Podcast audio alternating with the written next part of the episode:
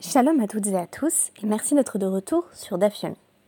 Je ne sais pas si vous vous souvenez, mais à l'occasion de l'épisode 367, publié il y a 8 jours, j'avais proposé un petit jeu autour du Seigneur des Anneaux parce que la référence de ce jour-là était le troisième volet de la trilogie, Le Retour du Roi.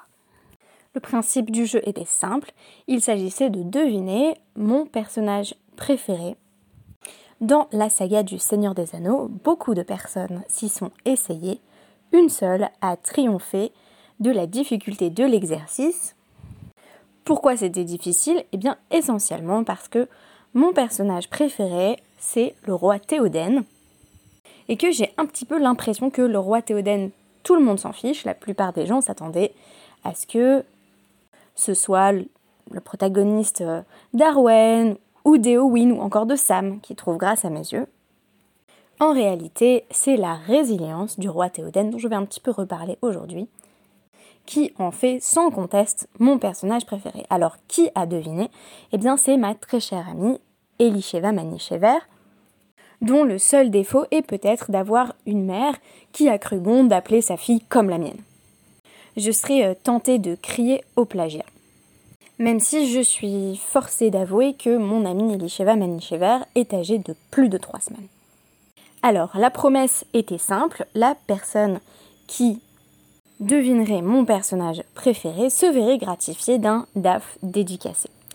Alors, le DAF est dédicacé, la référence est évidente, les deux tours, c'est vraiment le film euh, qui met en avant le roi Théoden à travers la bataille du gouffre de Helm, même s'il est vrai que l'une de mes scènes préférées dans toute la trilogie euh, est en réalité tirée du retour du roi, et c'est lorsqu'il appelle ses troupes euh, à se lancer dans une bataille qu'il sait alors à peu près désespérée. Une scène tout à fait épique euh, que je vais vous envoyer sur le groupe WhatsApp. Et vous allez voir le lien entre le DAF et le deuxième volume cette fois-ci de la trilogie, n'est pas aussi difficile à établir que l'on pourrait le croire. Pour s'en assurer, je vais commencer par non seulement dédicacer le podcast à Elisheva, mais euh, lui souhaiter une longue vie pleine de bonheur et d'accomplissement en vertu de la formule consacrée Adme Ave Esrim ou Adme Ave Esrim Shana. Je te souhaite Elisheva de vivre jusqu'à 120 ans. Mais pourquoi 120 ans? C'est la question à laquelle je souhaite répondre à travers le DAF du jour où l'on apprend que Rabban Yochanan Ben Zakkai a lui aussi vécu 120 euh, ans. Donc les 120 ans sont divisés en trois périodes euh, de 40 ans chacune. Et la deuxième période de sa vie, celle où il étudie la Torah, est aussi celle de la destruction du Beth Amikdash. Du coup, le parallèle avec euh, Théoden marche assez bien parce que le roi Théoden, il a au moins deux vies, et je dirais même trois. La première période, qui n'est pas directement euh, représentée dans le film, euh, donc dans le deuxième, euh, opus, c'est celle du bon roi Théoden, dont on imagine qu'il décline ensuite terriblement lors de cette deuxième période de la corruption par Saruman. C'est à ce moment-là qu'on le rencontre. Une fois qu'il est libéré de l'influence délétère de Saruman, on accède à une troisième étape de la vie de Théoden, qu'on pourrait qualifier de renaissance et de rédemption, laquelle est représentée euh, dans le film par son soudain rajeunissement. Et c'est bien cette troisième période qui marque euh, le temps de l'héroïsme de Théoden, puisqu'il va mener euh, de front les crises qui l'attendent, et notamment la bataille du gouffre de Helm, puis la guerre qui se livre dans le troisième volume de la trilogie, autour du Gondor. Alors quand on souhaite à quelqu'un de vivre jusqu'à 120 ans, que lui souhaite-t-on exactement? Comment occupe-t-on 120 ans de vie? Il ne suffit pas de souhaiter à une personne de vivre longtemps, il faut encore savoir quoi faire pendant 120 ans et aussi pourquoi 120 et pas 110 ou 130. La réponse étant, entre autres, vous allez le voir, parce que, euh, parce que 120 est un multiple de 3 et qu'on va diviser plein de choses par 3 aujourd'hui. Alors, quelques éléments de réponse. Euh, pourquoi 120 ans? 120 ans, c'est une allusion que l'on trouve dans euh, la paracha Bereshit, donc Bereshit 6, 3, avec un pasouk qui semble nous dire que ce serait bien que euh, les êtres humains aient une durée de vie qui n'excède pas les 120 ans. Vayomer Hashem, lo yadon ruchi, va'adam leolam, beshagam huvasar, vehayu yamav mea shana. Traduction de la Bible du rabbinat, l'Éternel dit Mon esprit n'animera plus les hommes pendant une longue durée, car lui aussi devient cher, leurs jours seront réduits à 120 ans. Apparemment, il s'agit de fixer une limite à la durée de vie de l'être humain, c'est du moins ainsi que le Roche a interprété ce pasouk, en estimant que euh, à travers les dix premières générations euh, de l'humanité, on voit que euh, avec une longévité qui défie euh, toute concurrence, hein, euh, les êtres humains euh, vivaient des centaines et des centaines d'années, on a en réalité une dégradation morale de l'humanité qui délaisse sa part spirituelle pour ne se consacrer qu'à la matière. Le Malbim, dans son commentaire sur ce même pasouk, affirme également que avoir conscience qu'on ne saurait vivre plus de 120 ans est susceptible de susciter en nous la peur de la faute, favorisant ainsi la tchouva parce qu'on se rend bien compte qu'on va mourir à un moment donné. Donc, quand on dit Admet Avesrim Shana à quelqu'un, on lui souhaite de vivre extrêmement longtemps. Pour le Malbim, au contraire, ça signifie qu'il euh, y aura quand même une limite et donc qu'il serait temps de faire teshuva ou d'y penser. Autre référence connue, Dvarim 34.7 au sujet de Moshe, où cette fois-ci les 120 ans sont explicitement associés au fait de rester en bonne santé jusqu'à 120 ans. On apprend en effet dans ce pasouk où Moshe, ben me'avesrim shana bemoto, lo chahata eno, velo naslacho. Moshe était âgé de 120 ans lorsqu'il mourut, son regard ne s'était point terni et sa vigueur n'était point épuisée. Vous serez sans doute d'accord avec moi, c'est ainsi qu'on a toutes et tous envie de vivre jusqu'à 120 ans. C'est-à-dire en restant en pleine possession de ses facultés, à la fois physiques et mentale. C'est là encore ce que je te souhaite, Elisheva, même si faire tchouva, c'est bien aussi. Les deux ne sont euh, d'ailleurs sans doute aucunement incompatibles, puisque euh, comment peut-on faire tchouva si on n'est pas en pleine possession de ses facultés mentales et morales? Je me pose la question. C'est donc à partir de ces sources textuelles que pour Razal, l'idée des 120 ans en vient à représenter une forme de complétude, une vie bonne et bien remplie dure 120 ans et c'est un chiffre qui va être repris pour décrire la longévité de certains des chachamim particulièrement éminents.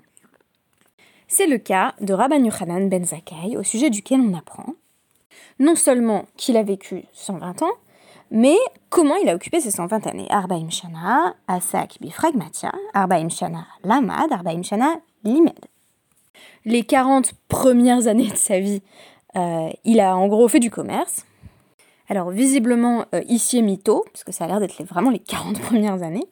Euh, les 40 années suivantes, il a étudié, donc il a appris la Torah, de 40 à 80 ans, et les 40 dernières années de sa vie, il a enseigné. Et c'est apparemment à ce moment qu'il aurait énoncé toutes, ou au moins une majorité de ces takanot, les célèbres décrets, qui, comme on a pu le constater à travers les dapim précédents, sont des décrets essentiellement liés à la destruction du second Beth et donc à la nécessité d'adopter et d'adapter une vie religieuse euh, sans Beth. Le podcast d'hier, par exemple, parle de la notion de Zecher l'Amigdash, euh, de ce qui est fait pour maintenir le souvenir du temple. Je vous y renvoie si ce sujet vous intéresse. Promis de te prendre dans les bras dans du 5 minutes.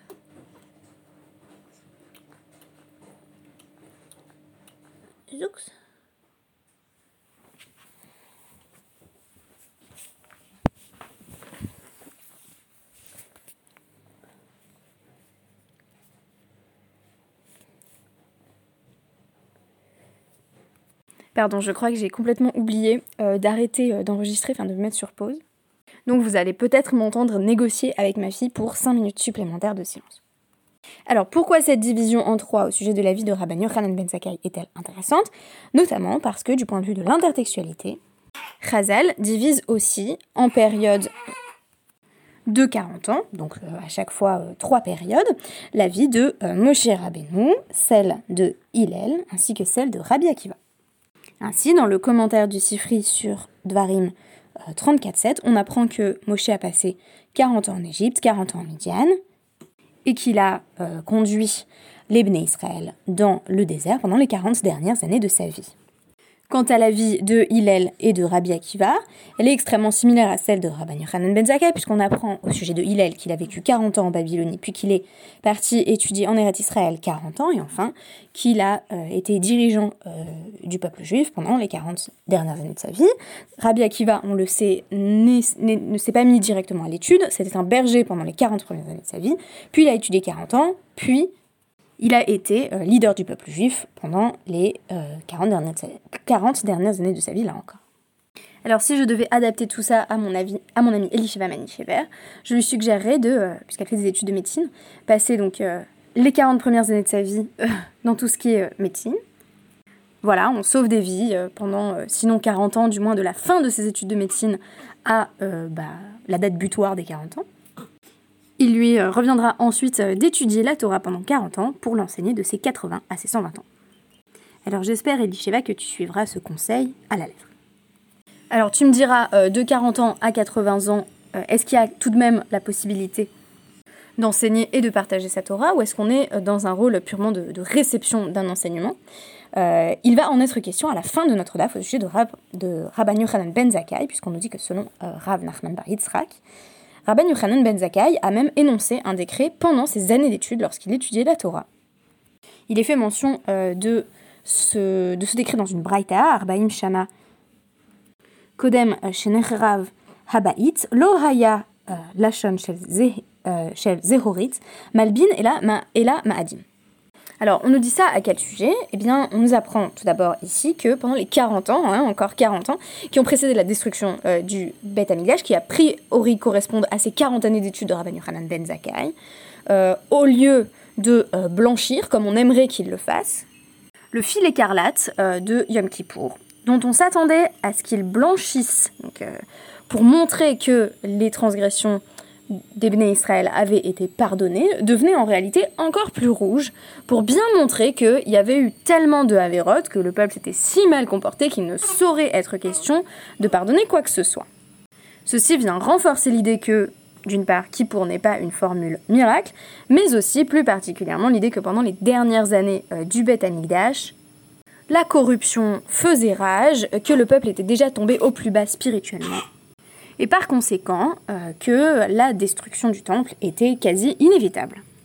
C'est en raison de cela que Rabban Yochanan ben Zakkai institue, durant ces 40 dernières années, que euh, le fil écarlate ne saurait être vu par le peuple, parce que sinon, le peuple allait être complètement déprimé en se rendant compte que, euh, ces Avérotes n'avaient pas été pardonnés pendant ce Kippour.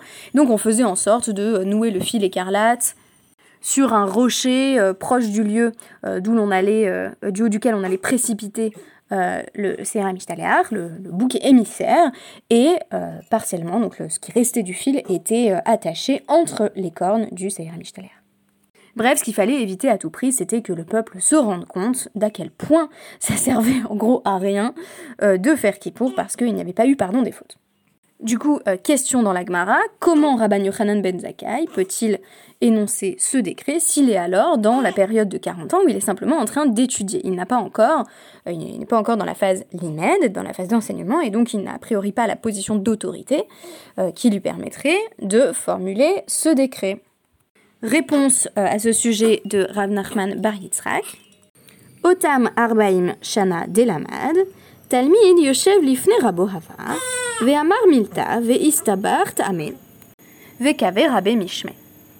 C'était pendant ses années d'études. Il était alors un simple, un simple étudiant, un talmide, qui a dit euh, devant son rave Ah, ça me semblerait une bonne idée euh, de faire ce décret, d'établir ce décret. Et comme euh, son raisonnement a convaincu, son rave a énoncé ce décret en son nom, alors qu'il n'était bien sûr qu'un étudiant. Il a su convaincre. Ce qui prouve que même lorsqu'on est encore qu'un talmide, on peut avoir des éclairs de génie qui peuvent laisser euh, une trace durable sur la loi juive, même si ici euh, l'ironie du destin veut que euh, cette histoire de fil rouge n'en avait plus pour bien longtemps puisque le Beth Amikdash est détruit peu de temps après. Je conclurai en citant les Chotz Talmud Torah du Rambam, donc à la Chotz donc 1.11 et 1.12, où il est fait mention du chiyuv de